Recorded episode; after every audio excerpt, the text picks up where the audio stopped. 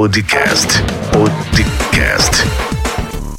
Do Lima. Muito bem, seja bem-vindo a mais um episódio do nosso podcast. Esse é o nosso 15 episódio, onde nós falaremos sobre mercado central, submercado e nicho. O mercado para a maioria dos bens e serviços pode ser dividido em submercados, que se adaptam a diferentes necessidades e desejos de grupos de consumidores. Por exemplo, o mercado de carros novos pode ser dividido em mercado de veículos elétricos e híbridos bem como de carros movidos a gasolina e diesel. No mercado imobiliário, podemos distinguir entre imóveis residenciais e comerciais. Uma empresa farmacêutica global, ela pode considerar as vendas em cada um de seus submercados por país.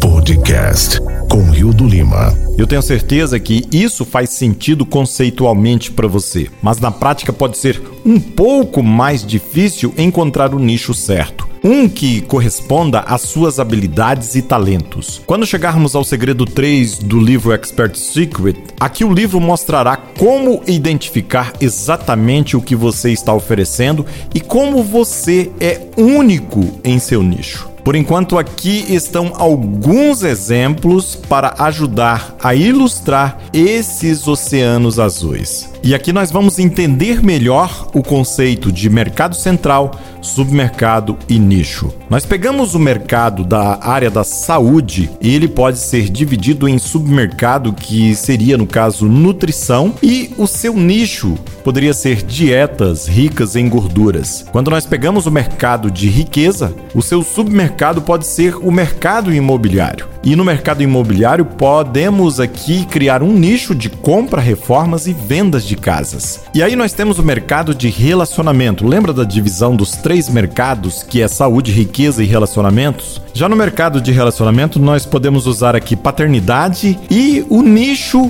como lidar com a adolescência. Esse é um tema muito importante nos dias de hoje, porque ser pais nos dias de hoje não é nada fácil, mas ser filhos também não é fácil. Então nós, os pais, precisamos estar atentos aí aos nossos filhos. Como você pode ver, você precisa ser um pouco criativo para conquistar seu próprio nicho, mas isso pode ser a chave para o sucesso, como nós veremos no segredo 3 aqui do livro Expert Secret do Russell Bronson. O que você tem a oferecer deve ser diferente de todos os outros em seu mercado. Quando você começa a olhar para os outros especialistas em seu submercado, você descobrirá quem são seus concorrentes, o que eles ensinam e como eles fazem. Então, você começará a ver onde você se encaixa nesse ecossistema. Você deseja criar uma mensagem que completa os outros participantes do seu mercado e não competir com eles. Se você fizer isso corretamente, todos os seus grandes concorrentes se tornarão quase instantâneos instantaneamente seus melhores parceiros. Depois de identificar o mercado em que eu desejo atender, eu faço algumas perguntas a mim mesmo para ter certeza de que esse mercado específico ele será capaz de sustentar o meu novo negócio. Antes de fazer essas perguntas, geralmente eu saio de meu nicho principal e volto ao submercado. Vou puxar as pessoas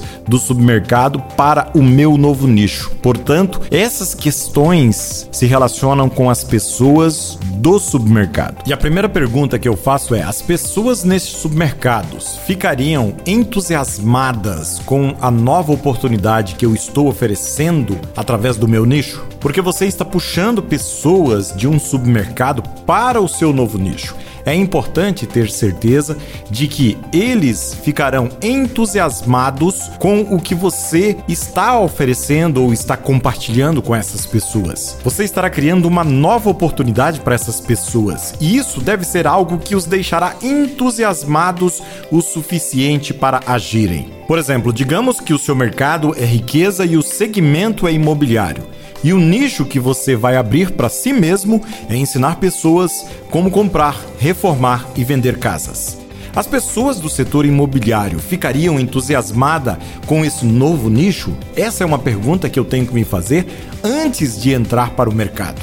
E a pergunta número dois que nós temos que fazer é a seguinte: as pessoas neste mercado são irracionalmente apaixonadas? Antes de perguntarmos o quão apaixonado é o mercado, precisamos fazer uma pergunta pessoal. Você é irracionalmente apaixonado pelo seu assunto? Quando você sai com seus amigos ou parentes, você sempre toca no assunto, mesmo que ninguém mais pareça dar importância a esse assunto? Nesse caso, é um bom sinal. Mas existem outras pessoas tão irracional e apaixonadas quanto você? E aqui estão algumas das coisas que procuro para determinar se o meu mercado é irracionalmente apaixonado. Primeiro, eu preciso saber se esse mercado tem comunidades. Existem fóruns online, painéis de mensagens e grupos sociais dedicados a este tópico? Que tal grupos do Facebook, páginas de fãs, canais do YouTube, podcasts ou blog com outras pessoas se interessando por este tópico